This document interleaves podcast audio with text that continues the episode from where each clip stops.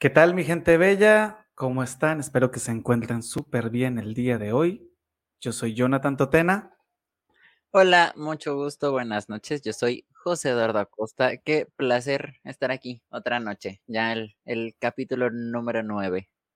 Sí, la verdad estuvo avanzando bastante bien, con paso firme y sobre todo pues con excelentes invitados, como la invitada el día de hoy. Oye, sí, la verdad que sí. Este, siento que que en gran parte, el, ahora sí que el éxito del programa es que todos los invitados han sido excelentes, o sea, verdaderamente, sin excepción alguna. Eso sí, eso sí. Y bueno, para iniciar con nuestro programa, ya saben que tenemos unos anuncios previos de, pues, proyectos de conocidos, de amigos que nos comparten y pues nosotros nos sentimos súper orgullosos de poderles compartir a ustedes para que vayan, los sigan, los compartan, les compren si es que quieren, pero obviamente sí háganlo, porque pues las pequeñas empresas se vuelven grandes con la ayuda de muchas personitas. Así es. Entonces, eh, ¿qué les parece que empecemos recordándoles, como siempre, que galletas avenitas están siempre ahí para ustedes con galletas personalizadas aquí en la ciudad de Jalapa? Este, deliciosas, por cierto, he de decir, ya tuve la oportunidad de probarlas qué cosas tan pero tan ricas. Sí, están bastante buenas y pues se pueden comunicar con ellos a través de el WhatsApp de 2282 41 52 51 o al 2281 93 91 51 y díganles que les escriben de parte de charlando entre artistas y capaz, capaz, no digo nada ni comprometo a nadie, pero capaz y les hacen un descuento. capaz. Y por cierto, recordarles que ahorita aquí en la ciudad de Jalapa estamos de festival.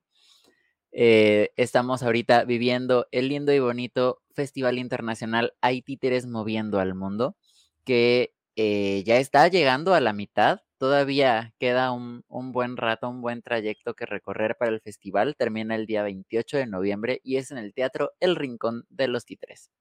Aquí en Jalapa, ahí lo encuentran diagonal al monumento a la madre, no sé si se llama así verdaderamente. a la madre. Digo, no quiero sonar grosero ni nada, pero pues el monumento a la madre, ahí lo pueden ubicar, está excelente, una programación bastante buena y pues está súper genial. Y el día de hoy, perdón, ah, ¿qué no, y que por cierto nos van a estar acompañando aquí en Charlando entre Artistas dentro de 15 días.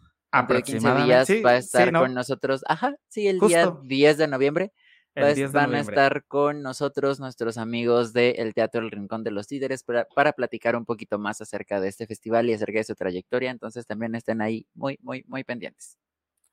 Y pues ahí volví a ponerla. Me siento súper contento porque hablando de avenitas, el día de hoy me llegó esto. Y estoy súper feliz porque soy una galleta de Día de Muertos. Lo hicieron personalizado para mí, con mi cabellito y mis lentes, y me siento súper emocionado y súper contento, y por eso se la estoy mostrando. ya llegará la tuya en algún momento, José Eduardo. Ok, ok, yo, yo no digo nada. Eh, lo que sí digo es que recuerden que pueden hacer pedidos de estas lindas, bonitas galletas al WhatsApp 2282 41 52 51 y el 2281 93 91 51. Me encanta, me encanta esto de que hacemos publicidad a diestra y siniestra sin que nos paguen. Eso es lo más genial de todo. Pero bueno, para no darle más largas a esto, porque si no se nos van a aburrir, y no darle más largas a nuestra querida invitada, la verdad me siento súper, súper, súper contento porque no es cualquier invitada, es una paisana, una paisana que se ha abierto camino en otro país, que comparte de alguna manera mi sentimiento de estar en otro país y con ustedes, Gina Narváez, desde Bogotá, Colombia, que ahorita está en Ciudad de México. Así, hola, muchas gracias por la invitación y sí, yo siempre digo que soy una ciudadana del mundo. ahorita estoy en Ciudad de México, no sé. Mañana, quién sabe. Mañana quién sabe. Sí. Qué bueno, pues en primer lugar, eh, ah, bueno, perdón, Jonathan. No, no, no, no, justo iba para allá. Tú sigue, tú síguele, tú sigue. Ah, pues sí, en primer lugar, agradecerte que hayas aceptado la invitación de estar con nosotros aquí en este programa, porque aparte de todo, tienes una trayectoria bastante fuerte, bastante amplia. Eh, eres buenísima en lo que haces y el, justo te lo comentábamos hace rato, ¿no? Entrar a un proyecto así sin saber nada de, de qué iba a hacer, eh, siempre se agradece la confianza y se agradece pues que estés aquí. No, pues nada, a ustedes gracias por la invitación y, y soy fanática de los emprendimientos, entonces mm, cuando Jonathan me invitó, esculqué un poquito, porque siempre veo que siempre investigo, pero en general todo, o sea, cualquier cosa siempre estoy, tengo como una sensación de indagar. Entonces dije, ah, eso está lindo y me, me parece súper bien que estén haciendo este podcast en vivo y ahora que las vi promocionando productos, dije, bueno, muy pro, muy modelo de negocio. pues más que, más que modelo de negocio es, es, es, un espacio para compartir. Ya después veremos lo del negocio. Por ahí. Pero así se empieza. Sí, por algo se empieza, ¿no? Pero pues lo, lo, lo ideal es compartir con, con nuestros amigos y pues sobre todo compartir vivencias y tú con la vasta experiencia que tienes, porque, por cierto, o sea, nosotros con Gina nos conocimos hace cinco años más o menos, ¿no? En el 2016. 16, es cierto, es 16. 2016 nos conocimos en una maestría que estábamos haciendo juntos aquí de producción artística y marketing cultural en la ciudad de Jalapa y pues ahí empezamos a hacer como que contactos y ella está dedicada al mundo del teatro, yo soy dedicado al mundo de la música pero por ahí hemos estado hablando y platicando durante estos cinco años y pues ahorita que la tenemos aquí, estoy súper emocionado. pues gracias. Pues Ale, vamos a charlar y a chismear. Listo. Gina, cuéntanos, porque ya les dijimos a, todos que no eres mexicana, que eres más colombiana que la panela. Pero, ¿qué, qué, qué trajo a Gina a México? Una maestría una maestría, este, un momento donde a mí me encanta estudiar. Yo hice la maestría, pero después de la maestría he hecho muchos, muchos seminarios, cosas. Sigo estudiando, de hecho, eh, en pandemia. Ahorita paré pues por una serie de cosas personales, pero mm, soy una eterna estudiante y, y estuve buscando, buscando hasta que encontré en, en México la maestría, pero es que voy a hacer un chiste. No es un chiste, les voy a contar una anécdota, ya que les gusta. Yo no decía Jalapa, decía, no, voy a estudiar una maestría en Salapa. Y pues fui burla de mis compañeros, de la persona que me corrigió, no podía la risa. Y dije, pero ¿por qué ponen X? Entonces, Entonces yo, eh, durante los dos, más o menos duré dos años preparando el viaje y mm, yo decía, no, a todos mis amigos colombianos me voy a Tzalapa y bueno, y luego escucho a mis compañeros colombianos, Gina, quiero ir a Oaxaca, entonces ya ahora soy yo la que me burlo y digo, bueno, con la X y con la J. Entonces me, me, trajo una maestría. ah, ok, pero cabe resaltar que eso de la X, o sea, sí he tenido varias conversaciones con amigos, tanto de aquí como de allá, porque pues sí, o sea, mis amigos en Colombia me dicen, ¿cómo te va en Jalapa? Sí, o sea, no te dicen Jalapa porque no, o sea, no es como que algo, sí, como que tú digas, ah, sí, Jalapa, claro, porque veo una X y pienso en una J. No, nadie. No, nadie dice, nadie, todos en Jalapa. De hecho, pequeño dato curioso, fue hasta alrededor de 1970 y cacho que ya Jalapa ya fue con X ya de forma oficial, así en documento. En documentos, sí me contaron porque antes era con J. Sí, Se, la, se, la, vuelan un poquito ahí en, Puro marketing, porque iban a poner una X grande. eso sí, eso sí. Y cuando llegaste aquí a México, ¿a dónde llegaste primero? ¿Llegaste directamente a Jalapa, a vivir a Jalapa? No, ahí yo dije, ya voy a estar dos años en México en en Jalapa, que para mí Jalapa era, sí, Jalapa era, nunca lo había escuchado, pues uno escucha Ciudad de México y eso como, eh, eh, incluso ni siquiera Ciudad de México, DF, y ahora digo Ciudad de México, pero en su momento era DF, Y dije, bueno, ya que me voy para allá, a ver qué onda, porque yo, yo llegué así sin conocer a nadie, no mentiras, o sea, sin conocer a nadie eh, allá en Jalapa. En Ciudad de México mm, me recibió Diana Mota, que ahora es una gran amiga, no nos conocíamos y me abrió la puerta de su casa un mes y yo estuve turisteando un mes por Ciudad de México y conocí así y después ya viajé a Jalapa. Entonces estuve un rato acá y luego ya me fui a estudiar a Jalapa. Y después te devolviste a Ciudad de México, donde estás radicada, ¿no? Yo estoy radicada en Ciudad de México, y, pero estuve, bueno, estuve ese primer año en Jalapa, me regreso a México porque me enfermé. Cuando regreso para terminar eh, mi maestría, me enamoro acá, ya también. Me había enamorado de México, pero ya después me enamoré y de mi actual pareja. Y empecé a hacer mi maestría entre Jalapa y Ciudad de México, pesadísimo, un año donde viajaba todos los fines de semana, o sea. Sí, sí, recuerdo. Una, una locura, pero chido también, una experiencia bien bonita. claro, claro. Y obviamente esto es pregunta forzosa porque nos ven muchas personas de Colombia y sobre todo personas de, de México que saben que en Colombia se consume un picante, pero no es un picante nada parecido aquí. O sea, aquí el picante de nosotros de allá es como de chocolate, dicen aquí. Se, llama, se llama ají. Empezando por ahí. Vea usted, vea usted que el ají amazónico es picoso. No me ha tocado probarlo, pero en promedio, ¿a cuál se podría comparar con el mexicano. Yo soy mala para los nombres, buenísima, buenísima para comer, pero malísima para los nombres. Pero eh, tiene su picor, o sea, no es el ají que es un dulce eh, para las empanadas, porque es muy rico, le da sabor, pero no tiene nada que ver con el picor. Obvio, mm, no supera en, la potencia de los chiles, eh, pero sí tiene su picor. Pues sí, sí, sí, digamos que es que fui a una gira al Amazonas y ahí conocí, dije, vea, y son otros, esos no se ven en Bogotá, pero, pero igual, yo creo que para un, una mexicana o mexicano es un dulce.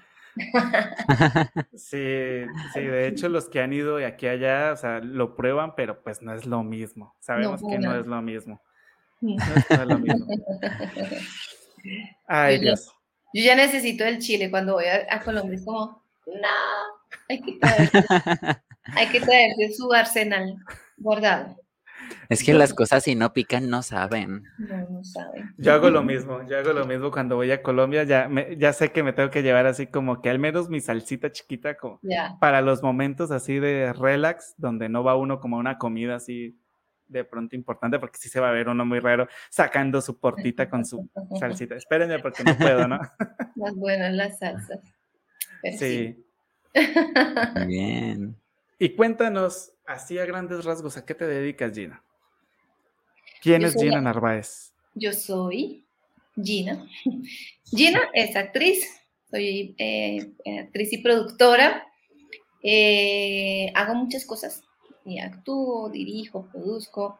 Eh, ahorita me, me, volví especialista de FIARTES, que es un estímulo fiscal para las artes en México, y hago asesorías em, para artistas, para eh, asesorado a músicos, a, directores, productores y mm, bailarines también. La única área que no asesoro es literatura ni artes visuales, pero de resto sí asesorado, incluso ganamos varios, eh, ahorita varios proyectos. Mm, y tengo mi productora eh, allá en Bogotá, que se llama La Productora Teatro, donde eh, hago montajes, espectáculos y que se mueven empresarialmente o por colegios o por convocatorias. Es, digamos que, en resumen, mi vida artística laboral. Ok, ¿y cómo fue que para empezar que dijiste, ah, yo le quiero entrar al teatro? ¿Qué fue lo, lo que te llamó a ser un artista? Que me divertía. este, mm, en el colegio hacíamos como ese, me acuerdo que hicimos una vez de las brujas de este Salem, me acuerdo, unas como unas brujas de, em, de, una escena de Shakespeare, creo que era, no me acuerdo si era esa obra. Y mm, eh, las convulsiones, o sea, como que hay una, me empezó a picar y como que yo quería estar actuando. Y después me acuerdo que llegó un, señor como a ofrecer unos talleres, unos talleres que se volvieron y que sacaron muchos artistas en su momento y que muchos productores que llamaban tejedores de sociedad y que se hacían en las localidades, que es como acá delegaciones, no me acuerdo en Jalapa cómo se le dice, em, delegaciones también se le dice a las zonas. Sí, bueno. sí si no estoy mal, sí. Eh, bueno. Localidad. Es, allá en Bogotá es localidad, y entonces llegaron a Puente Aranda y yo me formé ahí como en ese proceso en Puente Aranda y ya mm, eh, me enteré de la escuela, eh, de la Academia Superior de Artes de Bogotá, me presenté la primera vez, no pasé, se presentó un chingo de gente y me volví a preparar y ya pasé en la segunda y ahí ya me fui vinculando entre la diversión y, y, y, y querer hacer y querer ser artista y porque digamos que mi familia nadie, no tengo pasado un pasado artístico, fue como una, una empatía y un amor a primera vista con el arte, eh, el, arte mm, escénico. Ok. Así, así empecé. No iba a cambiar el mundo, ni tampoco quiero cambiar el mundo, eso es imposible. pero bueno, sí toco temas y trato temas, pero porque hay un interés personal y de comunicación, ¿no? Eh, pero me divierte hacer teatro. Mucho. Sí, qué lindo. De hecho, eh, hace, no, no, recuerdo hace cuántos años, si dos o tres años, sacaste una producción de, de algo que tenía que ver con los ochentas. Sí, todavía tengo la, esa la obra la estrené en el 2013. 2013. La, tenía, la, tenía, antes de la maestría, sí. Eh, se llama Tengo sed de los ochentas, es un musical de plancha. Los colombianos van a saber qué es eso, pero los mexicanos no. La plancha es la música que Ah, es un poco como machista el contexto, pero bueno, se decía cuando las señoras o las mamás de uno, las tías, hacían aseo, eh, y cuando se ponían a planchar, ponían ese tipo de música que es como unas baladas de los 60, 70, 80. Entonces, nosotros le decimos a eso música de plancha. Yuri, em, Pimpinela. Amanda eh, Miguel, ese tipo de cosas, Amanda me imagino. Miguel. ¿Cómo se llama el del din don, din don? Mm, Leonardo Fabio. Leonardo Fabio. Leonardo Fabio, sí. Ah, es lo que aquí conocemos como música para lavar trastes. pues bueno, es eso, y entonces es una historia de amor, es una historia de amor eh, que se cuenta con, con, la música de plancha. Entonces de ahí nace Tengo sed de los 80 y bueno, es un espectáculo que sigue todavía eh, dando funciones. Órales, es que justo vi unas fotos, o sea, nos mandaste unas fotos y creo que un, un, pequeño clip a los de la maestría, si no estoy mal, porque sí, yo recuerdo haber visto así el clip, y, o sea, no inventes, se te ve así como en tu salsa, vaya, o sea, a todo lo que va. Bueno, todas las obras que he hecho me encanta actuarlas, cuando no las actuaba, las dirigía o las producía igual, cualquiera de los lugares en los que me ponga me, me apasiona. que, es lo verdaderamente importante en el mundo del arte, disfrutar absolutamente todo, ¿no? Sí, yo en el lugar que no me sienta cómoda, yo fácilmente digo, no, no quiero. Bye. No, sí, yo protejo mucho mi profesión y yo no voy a... Eh, eh, no me gusta, no, no voy a permitir esa palabra, me parece tan demasiado fuerte, pero es como que voy a proteger a toda costa que, que lo que decidí ser en la vida y hacer, no, no, lo voy a contaminar con algo que no me haga feliz. Entonces, cuando yo siento que estoy en un proceso creativo que me genera mucha infelicidad, mm, lo abrazo, muchas gracias y continúo, pero no, no, nunca me dejaré atormentar por hacer arte, jamás. Órales. Okay. Creo que es el primer comentario de algún invitado al respecto, como de esta manera, así como de, y que, es bastante importante porque uno, pues, por lo general no lo piensa y no lo considera y a veces sí se deja meter uno en algunas cosas que no. Sí, por dinero, por necesidad, pero no, no vale, o sea, nunca va a valer todo, lo, todo el esfuerzo y la pasión y el amor que le has puesto a tu profesión. Entonces, que alguien venga y te someta o, o hagas cosas que no deseas, no. Yo por eso soy una artista independiente y un poco eh, en eso, como alejada de las roscas. No sé si esa palabra sea tan conocida en México, pero he hecho mi propio como círculo, ¿no? Mi, donde, tu propia rosca. Mi propia rosca, pero más que una rosca es donde protejo a, la, a mis colaboradoras, colaboradores, o la, como, como, una red de, de, de, mucho apoyo y de muy eh, horizontal, nada vertical, nada, nada tóxica con estos procesos, porque digamos que en el laboratorio, luego hablamos del laboratorio que dictamos de producciones, vamos a quitar todos estos hábitos nocivos de la producción y de lo que uno piensa que es el arte y la pedagogía del terror, que en la que ah, estuve yo durante muchos años como estudiante. Dije, yo no quiero esto para mí ni para la gente que me rodea. Y también cuando empiezo en el mundo laboral y empiezo a ver estas cosas, digo, no, no es lo mío y, y prefiero estar sin dinero, sin trabajo, pero no infeliz en mi profesión. O sea, yo la protejo por encima de cualquier cosa, o sea, ni siquiera la pandemia que nos quiso arrancar eso, no, no, no, no, no, no, no iba a dejar que pasara eso. Ok, bueno, por aquí tenemos bastantes, bastantes personitas que nos están viendo. Entre esas, pues José Antonio Totena, que no, se pierde ningún programa, que es mi papá. Un saludo. Saludos. hasta Paz de Ariporo, Casanare. Hasta Casanare, muy bien, Casanare. Tenemos aquí a Tenorio Fotografía, que fue el invitado de hace dos programas, que por ahí más adelante es un comentario que ahorita lo vamos a poner. Y también tenemos a Alma del Rosario Molina Segura, tenemos a Aaron Arellano de aquí de Jalapa, que también no se ha perdido ningún, ningún programa. tenemos a Magdi Castellanos, mi mamá, que nos ve desde Alvarado, Tolima. Tolima, allá mi, papá tolimense. y Ah, justo aquí hay una pregunta que no me había dado cuenta. Gina, ¿qué ha sido lo más difícil de dejar Colombia? Mi familia. Definitivamente.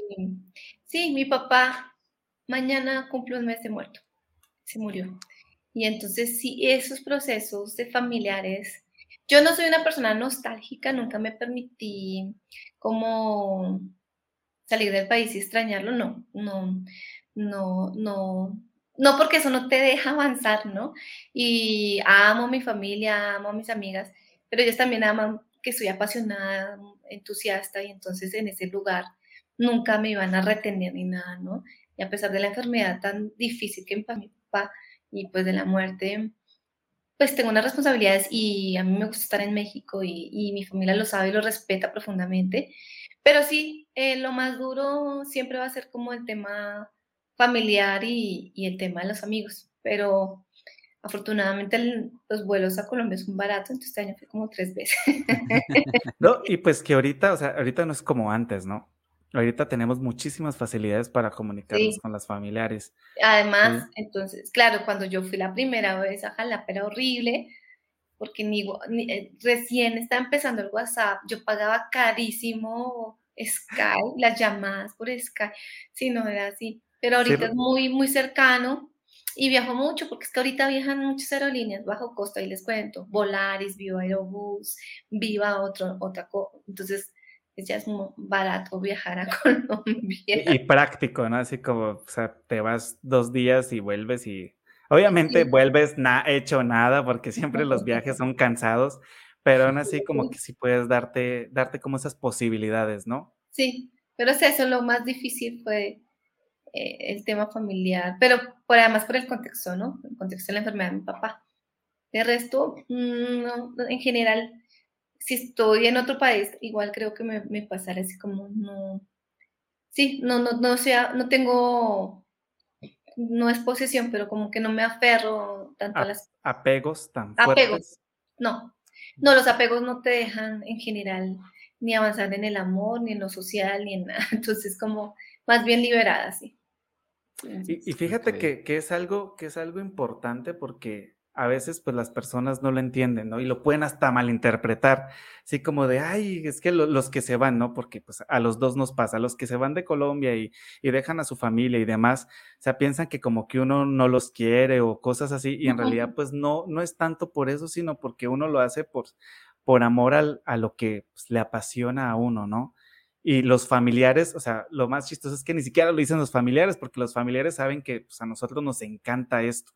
¿Sí? Y aunque sí es difícil, es duro y todo, pero uno lo hace pues con el fin de poder sí, salir. los familiares no, pero sí los terceros, otros familiares terceros. Sí.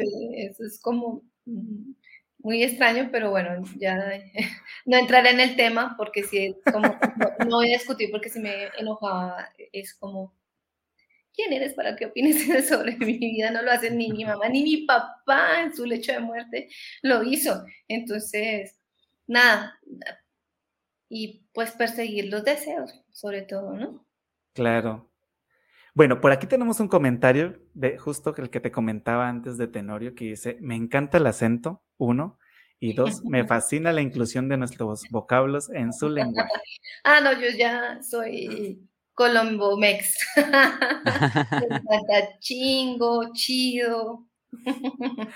Tengo ahí varias, eh, varias palabras. Ah, apropiadas. De hecho, por ejemplo, en mi caso, a mí me critican mucho porque, o sea, dicen que yo no hablo como colombiano, ¿no? O sea, o sea, entiendo que pues el acento y toda la cuestión, pero sí uso muchas palabras colombianas que mis estudiantes ya me entienden, ¿no? O sea, yo les puedo decir, oye, esto está chévere y ellos saben que me refiero a algo chido, ¿sí? ¿sí? Pero pues la gente como que lo pasa desapercibido porque como me escuchan tanto, tanto, tanto, pero, por ejemplo, en tu caso, a ti sí se te siente más el acento. O sea, tú sí has logrado como que conservar un poquito más esa parte de, de colombianidad, por llamarlo de esta manera. Sí, no.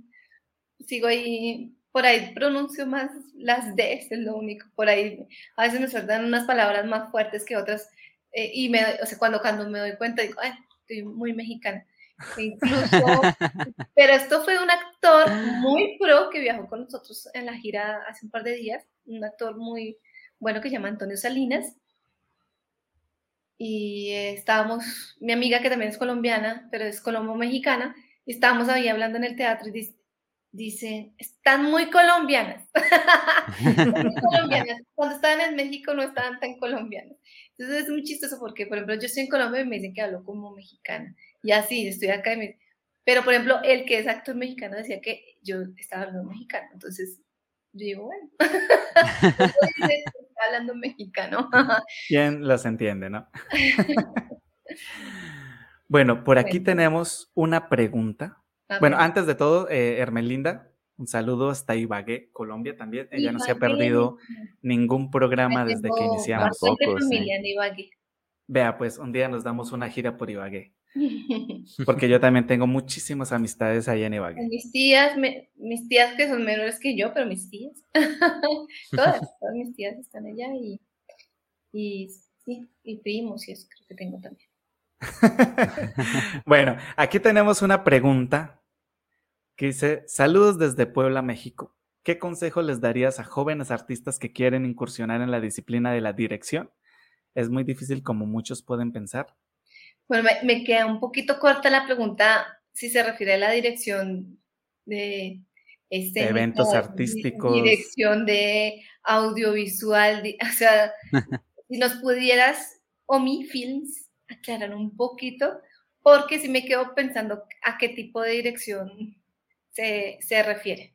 Bueno, yo, yo digo que lo podemos dirigir a, lo que pues te, corresponde más, que la dirección del teatro. claro, yo no estudié dirección, yo estudié actuación. Em, sin embargo, a mí me parece que México tiene una formación artística en dirección muy importante, em, muy, de, de, mucha trayectoria, muy reconocida internacionalmente. Em, incluso tiene una maestría en, el CENAR de dirección. Em, yo soy fan, yo, sea, yo soy partidaria de, la academia. No es una obligación, ¿no? Pero a, mí me gusta que la gente se forme, que se entrene. Entonces, esto de dar consejos es demasiado eh, o sea, como, más bien, digo, venga hermano, hermano es muy colombiano, pero sí, venga hermano, yo lo apoyo, haga, hágale en el camino a ver qué, qué pasa, ¿no? O sea, como ahí lo va descubriendo, finalmente uno lo va descubriendo en el camino, sus pasiones, ¿no? Entonces yo empecé con la actuación y después empecé con la producción y ya empecé también pues eso mi maestría y así, ¿no? Dirección, eh, sí he dirigido un par de cosas y me ido bien, pero yo no me, no me digo a mí misma soy directora, aunque mis actores me dicen directora, mm, me da hasta pena, ni me considero dramaturga, si me gusta la escritura. Entonces, en el momento que estudié me fue, me diré que soy directora o que soy productora.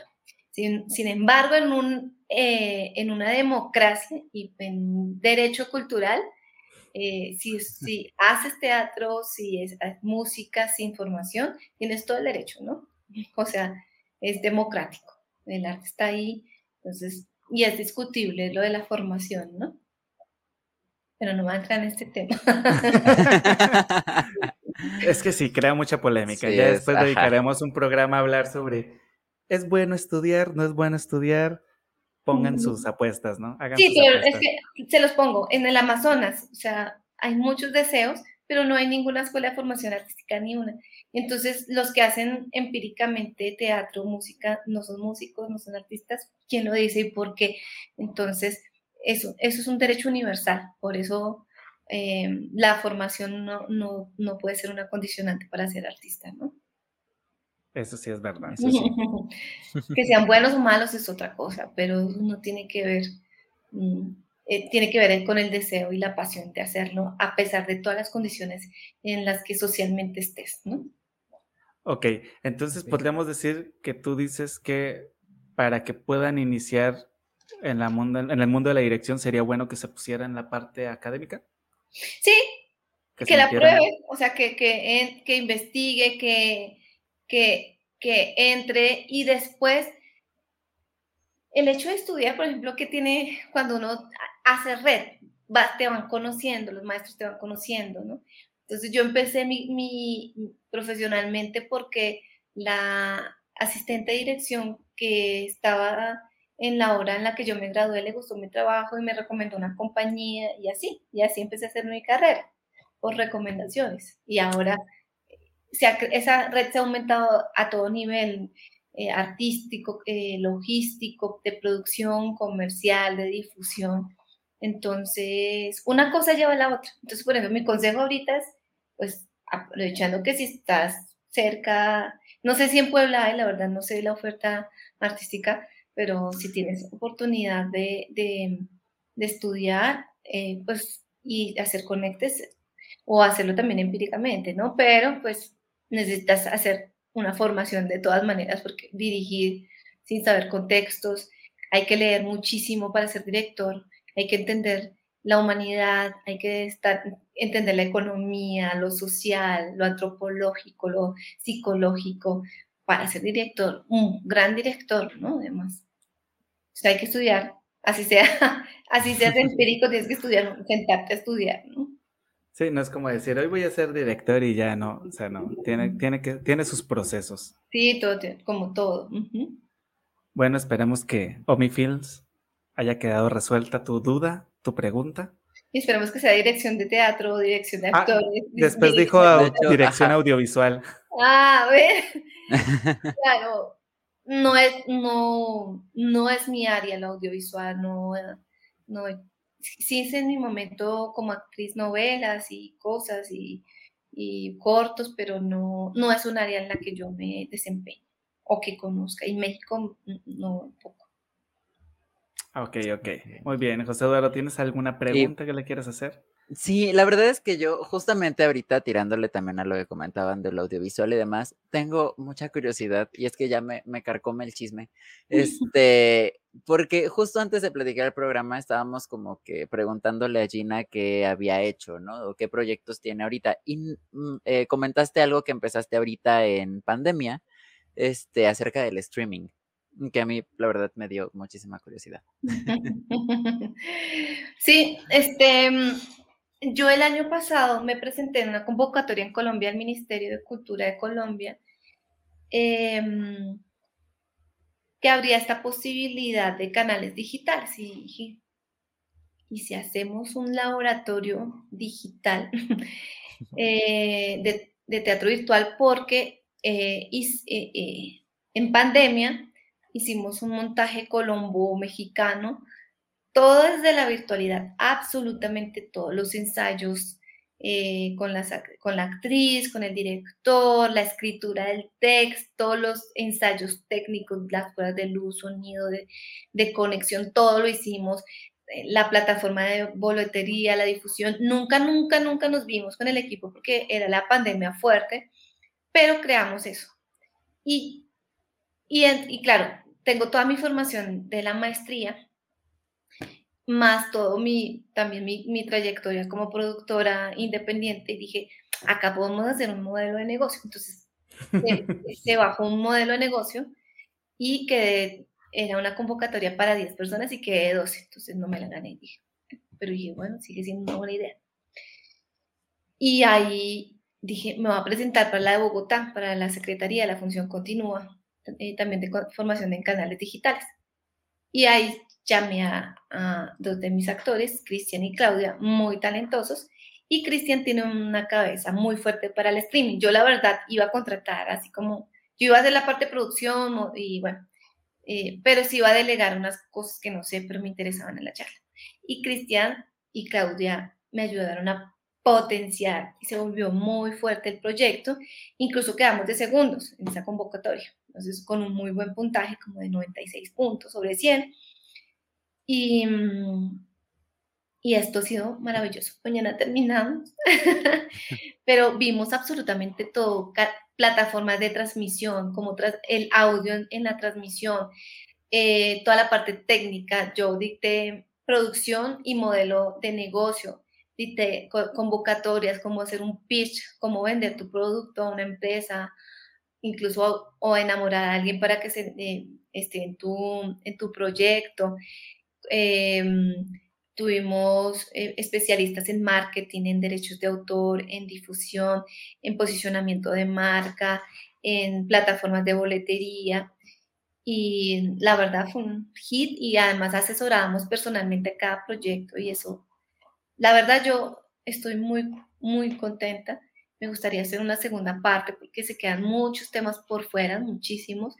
Em, y esperamos que sí y queremos que esto se vuelva permanente en el tiempo, la escuela de productoras y productores eh, eh, en, este tipo de formación, porque para mí es importante eh, hacer sistematización y metodología de procesos.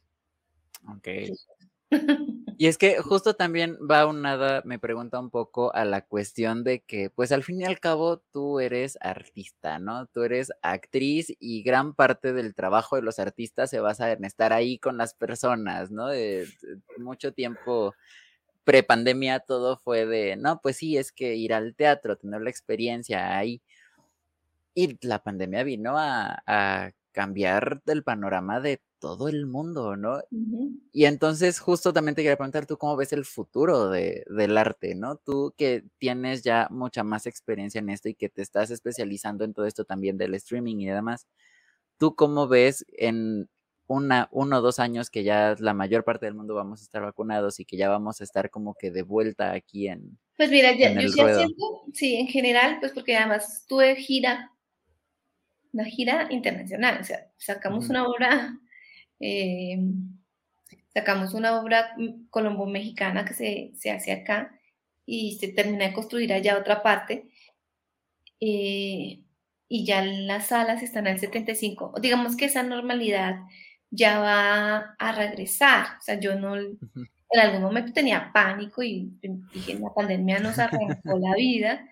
Se cuestiona una también temas del arte y de, pero bueno, aquí nunca dejamos de hacerlo. Para mí eso era muy importante, no dejar de hacer, así sentí, si se sintiera como agobio, como esto no va a terminar y bueno, nos vamos a morir todos. sí, pues era así como una cosa. Y, y resulta que, que ahora veo que ya, ya hay temas, temporadas. Eso, digamos, en relación a lo presencial. Pero ¿por qué insistimos en lo digital? Porque es una herramienta poderosa, porque es otra posibilidad de creación, porque eh, también llega para quedarse. O sea, y, estas agrupaciones que fueron 10 tienen ideas maravillosas y cada una diferente dentro del streaming. Y dije, ah, ya pues, entonces híbrido, transmisión eh, falso, en, eh, falso en vivo, otros van a hacer la obra pregrabada, cada uno tiene unos canales de difusión y circulación diferentes, unas intenciones distintas. entonces, se vuelve poderoso saber que van a tener unos trabajos bien hechos, concretos, con buena luz, buen sonido. Entonces, ahí se dejan otras cosas que son muy importantes y que se dejan a un lado, ¿no? Y como, y ahí voy, que es el consejo. soy persona independiente porque me gusta hacer lo, mío, pero soy persona independiente porque también me, pensé más allá de ser actriz y es en la diversificación laboral, cómo puedo expandir mis, mis posibilidades creativas y no quedarme siendo solo actriz esperando que el llamado divino, el casting, a mí me ha enfermado pensar que, ¿será que sí? ¿Será que sirvo? ¿Que no sirvo? Porque te pone en un lugar de inseguridad. Y generar yo misma ese, ese el trabajo es, em, para mí es muy, muy gratificante. Entonces, siempre piensen sus ofertas amplias. El laboratorio eh, hacia, ya ustedes lo tienen, van a ser presenciales, van a volver, pero van a tener otro producto que van a poder difundir de otra manera o un producto creativo que lo pueden hacer de otra manera también. Entonces, digamos que esa es la ganancia del laboratorio. Oye, súper bien. Y, tengo ahí una duda, ya que, o sea, en vista de que te encanta toda la parte de la producción, aparte de la, de la actuación, veo que estás súper metida de lleno en lo que es el, en la producción, ¿no? Y sí me surge una duda porque, por ejemplo, al menos en la parte musical, de alguna u otra manera sí nos facilitó mucho la parte de la virtualidad, ¿sí? Pero aún pues persiste este miedo de volver a, escena presencial porque no sabemos si, bueno, diciéndolo así de esta manera, ¿no? Muchos conciertos ahorita se están dando de manera gratuita, ¿sí? Y es muy fácil acceder a, por ejemplo, así un ejemplo muy, muy fuera de lugar. Es muy fácil acceder a un concierto de Vicente Fernández, ¿sí? Porque ahorita es gratis y lo puedo ver en mi pantalla y pues es como si lo estuviera viendo en vivo, pero pues está en la pantalla, ¿no? Y, o sea, ¿cómo ves tú la parte del teatro? Aunque sé que hablabas de la parte de la boletería, no sé si costaba, por ejemplo, lo mismo ver una obra virtual a verla presencial, si tiene los mismos costos, o sea, para el público, ¿sí? ¿Cómo ves ese, ese cambio de pronto al momento de querer volver 100% a la presencialidad en la cuestión de costos? Si va a ser beneficio para ustedes. Tu producto vale lo que vale, independiente de donde lo pongas. Porque detrás de eso, y eso yo, la palabra, incluso en el laboratorio, incluso en una charla de, que me invitaron productores, dije, quítense la palabra gratuidad, por favor. No más eventos gratuitos. Hay, acá hay es, eh, las secretarías de cultura con sus eventos gratuitos están sepultando a los artistas porque la gente no quiere pagar. Entonces, yo no soy partidaria de la gratuidad. Sé que hay que tener acceso, ¿sí? Eh, un acceso cultural, pero ese acceso tiene que valer algo, porque es que tú, tú tienes, todo, además de que estudias, le inviertes un montón de dinero. Entonces nosotros, el espectáculo valía lo que tenía que valer. o sea, nunca, incluso nunca hice la separación de estos por streaming, no. Y hoy, hoy que tengo, ahorita tengo que terminar de mandar una, una cotización, mm, la revisé y entonces estaba para lo virtual y decía, sea streaming o sea cuesta lo mismo. no, no, le voy a quitar valor a mi producto. Entonces, porfa, no le Ahora, resten valor a sus productos. Claro, claro. O sea, e, es entendible, ¿no? Completamente entendible. Pero, por ejemplo, la parte de que, quieras o no, o sea, tú lo acabas de comentar, tú estabas dispuesta a pagarle a alguien que hiciera la parte del streaming, pagarle a alguien que hiciera la parte, pues, toda la parte, digamos, tecnológica en este caso, ¿no? Quieras o no, eso te está incrementando un costo de tu producción, ¿sí? Ah, claro, pero es que también depende como del modelo de negocio que tengas, ¿me entiendes? Porque es que yo, yo soy exigente, entonces yo, yo pongo mi obra, ustedes tienen que poner el espacio, el sonido, el streaming y los protocolos de seguridad. Mi obra vale esto, pero adicional, técnicamente me tienen que garantizar esto. Ah. ah, ok, o sea, tú muestras, o sea, tú te encargas de vender la obra, ellos se encargan de ver cómo la sacan a escena, por decirlo así, ¿no? Sí, las empresas, y, si me dicen, no tenemos eso, ah, ok, te lo cotizo. y eso tiene un valor. ¿Me ah, explico? Un valor ok, ok totalmente aparte. Bueno, yo ya vi que tengo que hacer un laboratorio aquí escuchándolos. ¿eh? Hay que extenderlo para México, sí. De todo hablamos con el laboratorio. La verdad es que, es que o sea, sí es muy importante porque, por ejemplo, en la parte de, pues, de la música independiente, pues, o sea, sí estamos como que muy... Ah, es que ni siquiera sé cómo decirlo para que no suene feo, como que eh, ya va a caer así, ¿no? Muy ignorantes, ¿sí? porque por lo general, al menos en mi, en, en mi caso, ¿no? Eh, a ti te enseñan a producir, producir, producir, producir, producir, producir. Y pues por eso en parte hice la maestría en donde nos encontramos, que era como, a ver, ¿cómo puedo vender mi producto, no? Entonces estás como que empezando a vender tu producto así, justo así en espectáculos, en vivo, te, estás empezando a agarrar la onda y toma, la 2020 cae pandemia, entonces te tienes que reestructurar a aprender a vender tu producto de otra manera, ¿no? Y veníamos así súper bien, ta, ta, ta, ta, ta. Facebook decidió, no, pues fíjate que no, ¿no? O sea, si vas a vender tu producto, me vas a tener que pagar por esto, esto. Entonces, o sea, hubo muchas cosas como que sí, sí, como que te están obligando a estarte cambiando demasiado rápido y pues la verdad sí, no, como que no, no podemos tal vez, o no porque no podamos, sino porque no hemos querido darnos la tarea de de ir evolucionando en conjunto como está evolucionando de pronto el teatro, ¿no? Porque ustedes sí a fuerza tenían que evolucionar de esa manera, tal vez los músicos no tuvimos tanto esa necesidad de hacerlo, porque pues Pero bueno, yo o no. propuestas musicales bastante interesantes por streaming y, que, y, que le, y que le dieron un valor y una importancia a la puesta en escena, al tipo de grabación, lo mismo porque es que finalmente qué tipo de producto estás entregando. Entonces, em, si se escucha mal, si no se escucha, si se ve horrible, pues le estás dando un mal producto. Entonces, em, claro, después están diciendo, pero es que uno está haciendo música y además, no, pues pónganse de aliados, hagan un modelo de negocio, ven cómo, cómo pueden ser colaborativos, cómo puede eh, eh, eso expandirse con otras personas y, y, generar un, un, buen trabajo, ¿no? Porque uno se pone todo el tiempo a quejarse, eso es fácil. Sí, claro. Yo le decía a mis, de mis estudiantes, bueno, este modelo de negocio que solo queja, cuando vas a pasar de la queja a la acción? Porque eh, muchos claro. proyectos, la verdad es que estuve muy sorprendida, eh, llegaron con cosas muy resueltas, hechas y así está, es que no hay otra manera de hacerlo. Y yo no puedo dar esa respuesta porque son ustedes, digo, los artistas, los que conocen sus propios productos, o, o yo, yo conozco mis productos. Entonces yo sé qué se puede vender y qué no, digamos, o cuáles son mis intenciones y qué me interesa y qué no. Entonces, pero eso se va adquiriendo pues también con el tiempo y con como la expertise que, que uno se desarrolla alrededor del trabajo creativo, ¿no? Claro, claro.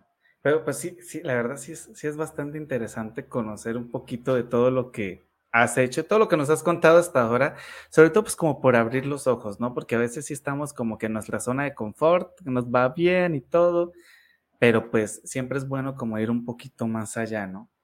Siempre.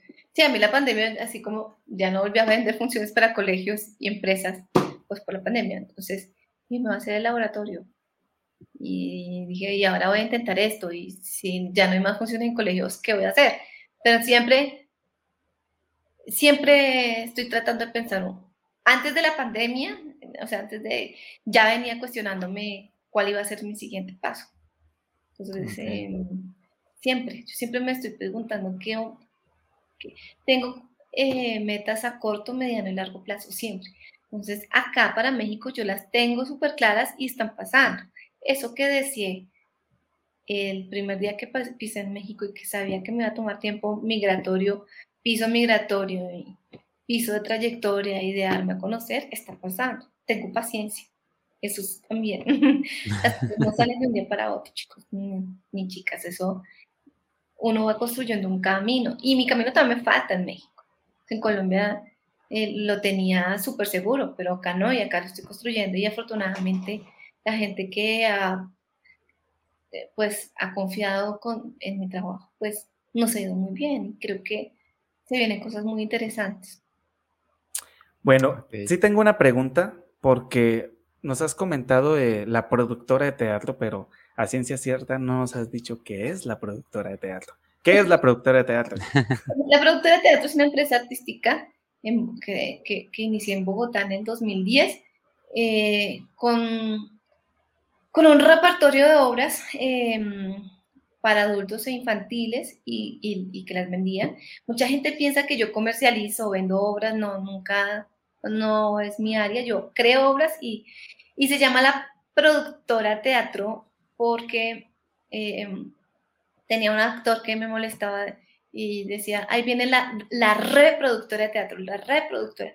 Entonces me daba risa y dije, pues me voy a poner la productora de teatro al nombre de la, agrupación, pues porque sí sonaba que, que, soy buena productora y que no sé qué, entonces dije, bueno, pero entonces el nombre se piensa como si fuera una productora de cine que hace, entonces no, digamos que son Gina con auto Gina.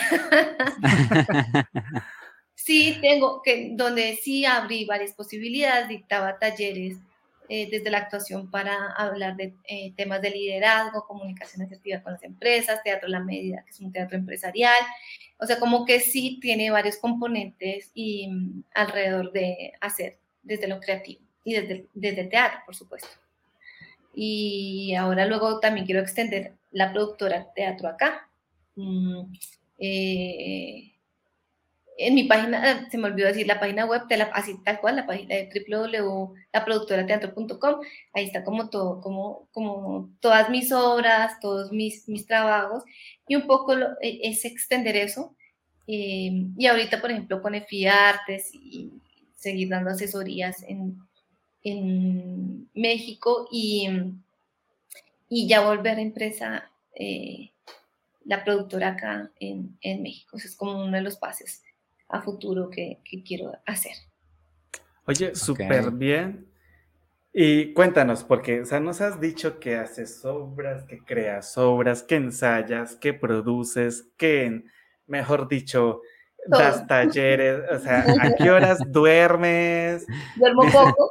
o sea, dices que estás enamorada, nos decías antes de, entrar aquí que te encanta viajar, o sea, ¿a qué horas viajas? ¿A qué horas? O sea, ¿cómo le haces? Eh, administro el tiempo.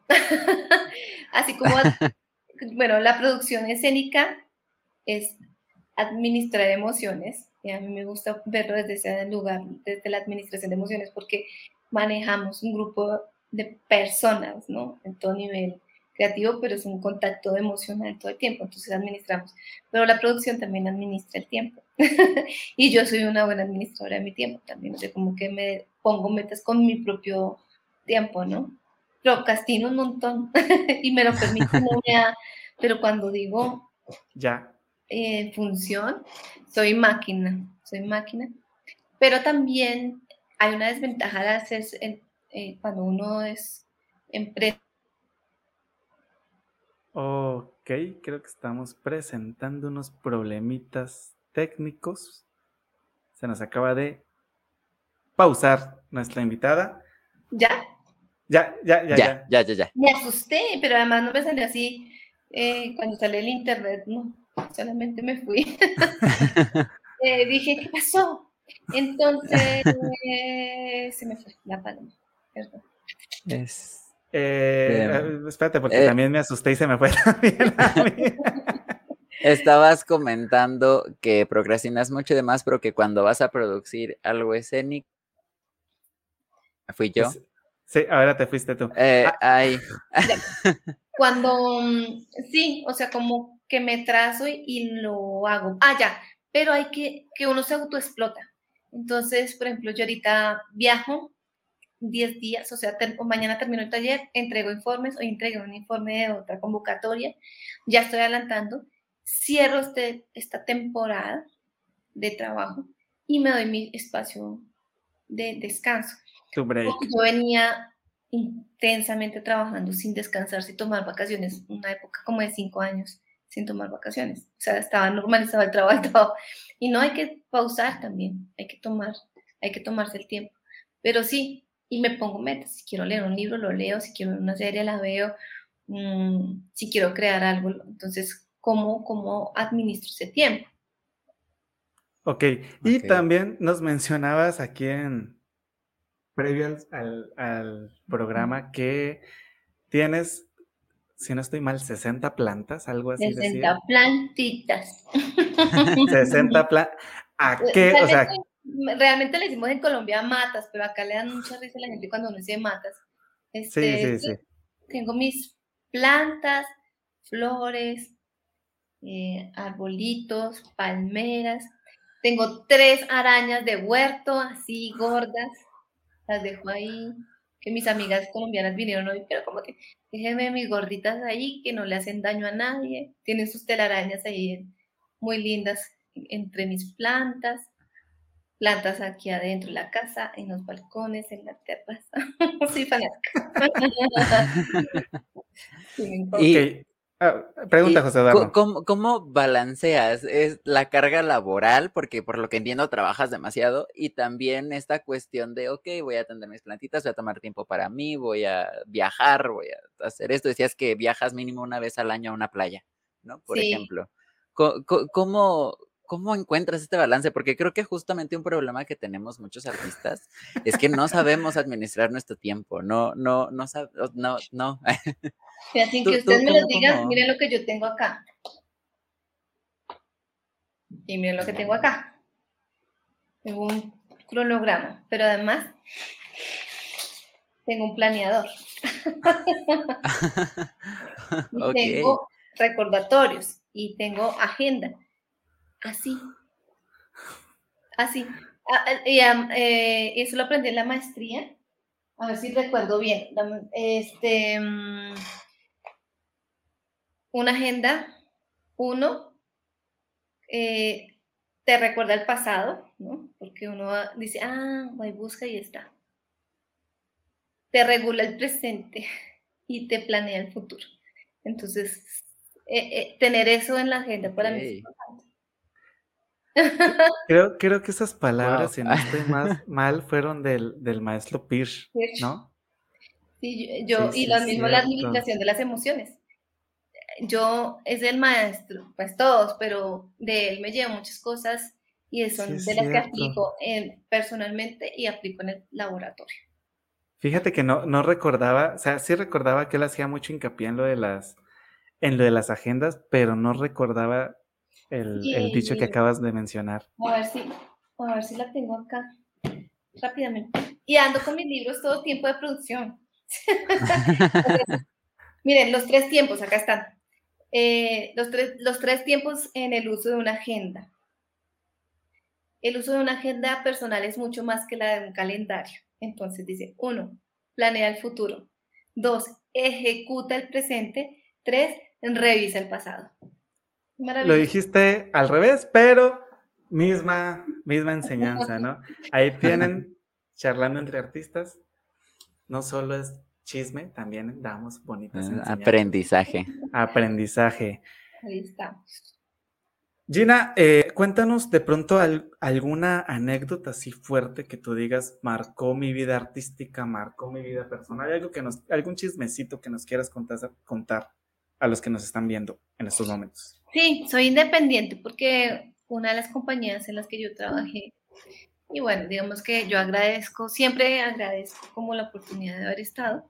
Sin embargo, eh, fue, mm, recién entré, salí de la universidad, tuve la fortuna, porque no todos los artistas tienen esa fortuna de salir y entrar a trabajar. Salí y de una entré a, dictar clases y entré a una compañía como actriz. Pero mm, sí, viajamos por toda Colombia, súper, pero tenían unas maneras de trabajar en las que pues yo no estaba de acuerdo, no me gustaba, no me sentía a gusto, no me hacía feliz. Y ahí dije, voy a ser independiente. Desde ahí yo tomé la decisión de, de empezar a hacer mis, mis, mis propias cosas. Entonces, eh, por este tema que les dije antes de la diversificación laboral, que es muy, muy importante poder abrir estas posibilidades y no quedarse siendo como la empleada, en mi caso. me, tengo problemas con la autoridad, me cuesta. También lo, lo Yo también. Entonces, pero yo soy una buena, no tengo, soy una buena jefe. Ah, me, me, dicen que soy buena jefe, entonces, eh, además ni siquiera me palabra tan fea, jefe.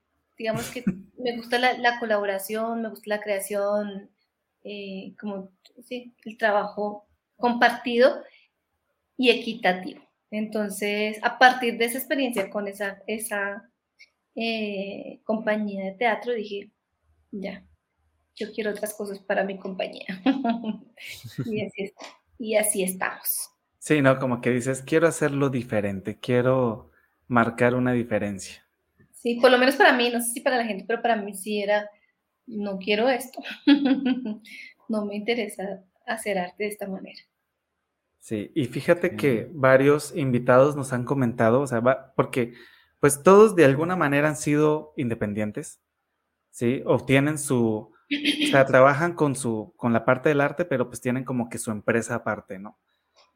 Y, todos nos dicen así como de, no, pues fíjate que todo fue por un, chascarrillo por ahí, algún momento en que dijeron, ¿saben qué? Pues, por ejemplo, nos comentaba Pipe que él estaba cansado de, los festivales, como lo invitaban, que a veces ni lo invitaban, entonces dije, pues me organizo mi festival, ¿no? Y empezó a organizarse sus propios festivales y le está yendo súper bien, ¿sí? Y dijo, yo los quiero hacer, justo quiero hacer como, quiero hacer todo lo que no me gustaba que hicieran, lo quiero hacer bien. ¿Sí? Al menos para los músicos. Y supongo que en tu caso, pues es exactamente igual. Y pues invitar a los que nos están viendo y escuchando, que pues a veces hay que dar ese pasito para, para empezar algo que posiblemente sea algo bastante bueno. Por ejemplo, en lo que estamos viendo aquí con Gina, que le ha costado, pero lo ha disfrutado todo el tiempo y ha tenido bastantes ganancias. ¿Cierto? Sí, ha sido afortunada y privilegiada, la verdad. Yo nunca he dejado de vivir del arte, nunca. desde el primer día que salí de la escuela, eh, unas veces mejor que otras, pero siempre, nunca, nunca además pensé en abandonarlo, ni siquiera en pandemia, ni siquiera en pandemia. lo abrazo. Qué bueno. José Eduardo, ¿alguna otra pregunta que tengas que le quieras hacer? Este, pues creo que también justamente dándole un poquito el giro a la pregunta que, generalmente hacemos del consejo, que también ya lo compartiste hace un momento, esto que dices, ¿no? De que a veces eh, como que nos da el bajón, ¿no? De, del arte y que, porque es algo que creo que también ya comentaron en algún otro momento aquí en el programa, ¿no? Que dicen, no, pues es que yo luego como que a veces le dudaba, ¿no? Porque pues yo veía que no, no, no, no sucedía nada, ¿no? Tú, ¿tú qué crees que es lo mejor que se puede hacer en ese momento? O sea, uno como artista que uno ve que como que a veces las cosas se estancan un poquito o que no sale como uno espera, ¿tú qué crees que sería lo mejor eh, que podría hacer un artista?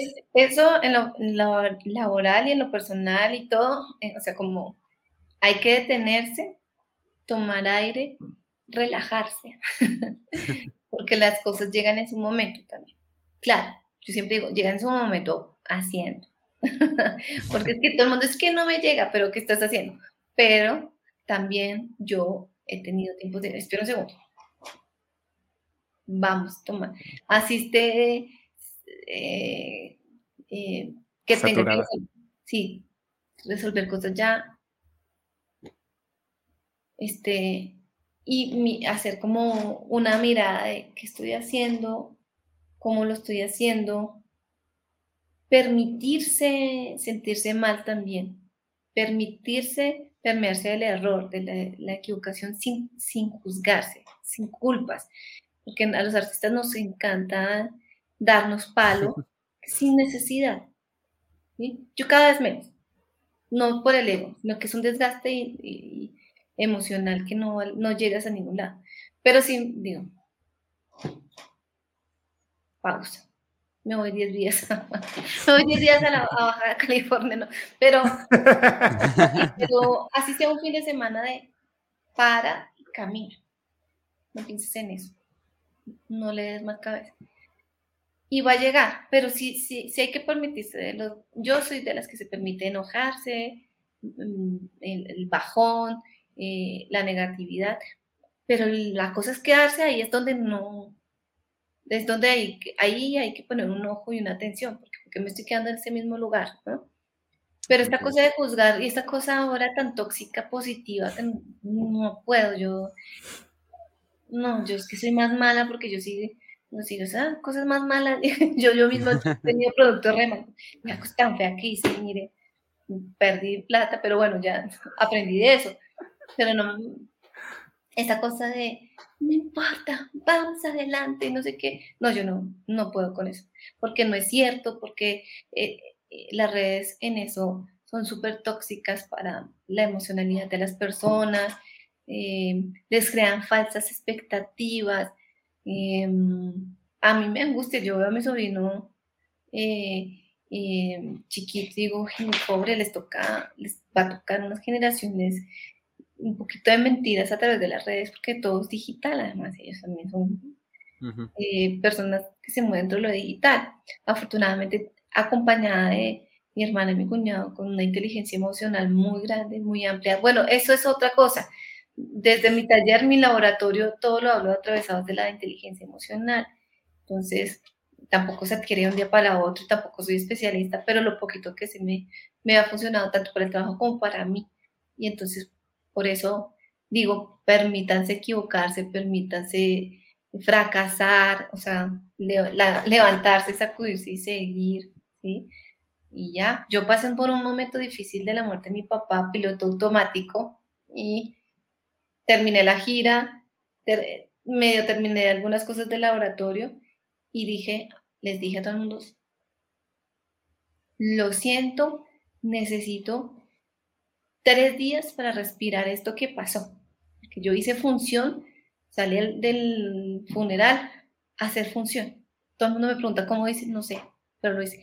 Pero después sí colapsé y también dije, ya, no voy a dictar clase, no me va a conectar, lo siento, también soy humana, ¿sabes? Y, entonces también me permití estar mal, ¿por qué no? Porque se murió mi papá, no es cualquier cosa. Entonces, y me iba a ir de Colombia otra vez, y iba a dejar a mi mamá y, a mi familia otra vez en, en, todo el duelo. Entonces, ¿por qué no? Entonces, e, esas cosas no, hay que juzgarlas, ni juzgarse, ¿no? De, ay, ese se desapareció. Detente un momento y pregúntale por qué se desapareció, por qué estaba bajoneado. Y hablarlo, eso es súper importante, comunicarlo. Sí. Eh, fíjate que sí porque sobre todo ahorita en la pandemia se han visto pues ya muchos casos, ¿no? De, de depresión, de ansiedad.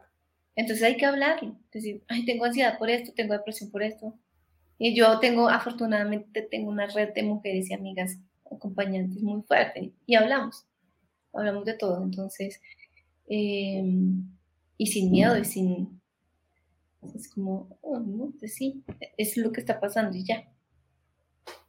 Claro, sin miedo a sentirse juzgado y pues con la apertura de que cualquier cosa pueden decir, pero pues puede ser para tu bien y pues, saber cómo lo tomas, ¿no? Sí, y bueno, a mí me, me pasa por aquí, los comentarios de la gente me salen por acá. eh, esa también es otra habilidad que no todos tenemos. Porque muchas, muchos años de mi vida me quedé esperando como la aprobación y y me asustaba el, el, que eran. Y después dije, ni me estaban dando trabajo, ni me salvaron. Quienes me salvaron en un momento de crisis fue mi familia, mis amigas, mis amigos, y ya, a ellos les debo a nadie más, entonces, y le debo a mi público un buen espectáculo, punto. ya, es lo que me, me interesa ahora. Ay, Gina, bueno, yo siento que ha sido bastante productivo el programa del día de hoy. Sí, eh, no queremos terminarlo sin antes, pues, agradecerte profundamente por haber aceptado. De verdad, para nosotros es un privilegio que estés aquí, sobre todo con la trayectoria tan enorme que tienes. Sí, paisana, la verdad, admiración total. Gracias. Y pues, por aquí hay, un comentario que no quiero dejar pasar, que nos comenta Tenorio, que dice, decía un amigo director de teatro y hablando de los artistas en general, el destino del clan es ser clandestino. A lo que comentábamos hace ratito de, pues, de toda esta parte de la, de pertenecer, no pertenecer y demás. Tal cual. Y por aquí dice, muchas felicidades, maestro, un poco tarde, pero estuve en casi la mayoría del programa. Saludos de Dominado 2020. Un saludo, hasta Jico, si no estoy mal.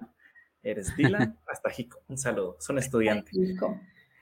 Bueno, Gina, ¿algo que nos quieras comentar ya para cerrar el programa del día de hoy? No, pues nada, muchas gracias. Muchas gracias por la invitación. Eh, que tengan muchos éxitos con, para mí es un emprendimiento, para mí es un modelo de negocio, todo lo tengo que ver así estructurado para que no se quede solo una ocurrencia, en una idea, sino cómo potenciarlo para llevarlo más allá. Entonces, esa es mi invitación para ustedes y para todos los que están acá. Eh, y nada, ahí estoy eh, eh, como Gina Lolo Brígida en Facebook e Instagram, en la productora teatro, también en Facebook e Instagram o en la página web www.laproductorateatro.com. Hay cualquier duda, inquietud, ahí por ahí estoy. Y aquí me hago rápidamente la cuña. A los adelante, adelante. Gracias a los artistas mexicanos, mexicanas. Soy especialista en el estímulo fiscal para las artes y asesoro proyectos artísticos por si quieren meter su carpeta el próximo año. Ustedes me escriben y les mando eh, los costos y, y, las modalidades de las asesorías y les cuento que nos fue muy bien con este año con los proyectos, ¿vale? Excelente. De todas maneras, ahorita, sin, entre hoy y mañana, eh, les pongo aquí abajito en la descripción del video en YouTube justo todos los enlaces de, de nuestra invitada del día de hoy para que no más les ahorro el tiempo, nomás le piquen y vayan directamente, ya sea que quieran ver su Instagram, su Facebook o quieran echarle una miradita a, lo que es la productora de teatro. Y pues también les voy a dejar ahí el link de su página, su página web para que vaya, la sigan, la compartan, porque esa es la manera de poder crecer como artista es pues que nuestros conocidos nos compartan y pues ayudemos a que los invitados que están con nosotros puedan llegar a muchísimo más público. Así que y también para, salvar, para salvarnos, no hay otra. Sí, justo. Y también si nos están escuchando en Spotify, Apple Podcast o cualquier otra de estas plataformas, pueden ya sea acudir al video en el canal de Jonathan Totena o acudir a nuestras redes sociales de Charlan Interactivistas, más específicamente el Instagram, porque ahí este, en la publicación de Gina está también linkeado su Instagram para que puedan acudir ya directamente. Genial, pues nada, muchas gracias chicos y muchos éxitos. Bye. Muchas gracias, igualmente. Hasta gracias. Bye. Y también a todas las personas que nos están viendo desde México, un saludote. Pasen felices días de muertos que ya se acercan ya en estos días. Va, a estar muy bonito. Chequen qué hay de arte independiente ligado a estas fechas en sus localidades, porque pues también es, es bonito, importante apoyar el arte independiente. Y si quieren que les hagamos o sea, que nos publicidad, compártanla con nosotros y con mucho gusto las estaremos replicando en nuestras redes y tal vez compartiéndolo aquí en nuestros videos en vivo, pues todo con el fin de crecer entre todos. No olviden suscribirse a este su canal de música de arpa. Jonathan Totena. Aquí tenemos tutoriales, tenemos de todo un poquito. También vaya y busquen el de José Eduardo Acosta, que por ahí pronto va a estar sacando su disco. Nomás, aquí lo estoy diciendo nomás para comprometerlo, para que le siga trabajando. Está. Yo, estoy esperando a que tú me des espacio en tu agenda. Lo siento por estar tan ocupado. Pero sí, por ahí va a estar para sacar su disco a finales de este año. Así que los invito a que estén atentos de las redes sociales y no olviden seguir a Gina Narváez como Gina Lolo Brígida en todas sus redes sociales para que no se pierdan absolutamente nada porque esta mujer es una máquina de producir espectáculos, de producir programas, de, de producir de todo. Así que no se lo pierdan. Y eso fue Charlando entre Artistas. Nos vemos la siguiente semana con el siguiente invitado. Invitade. Adiós. Hasta luego. Bonita noche.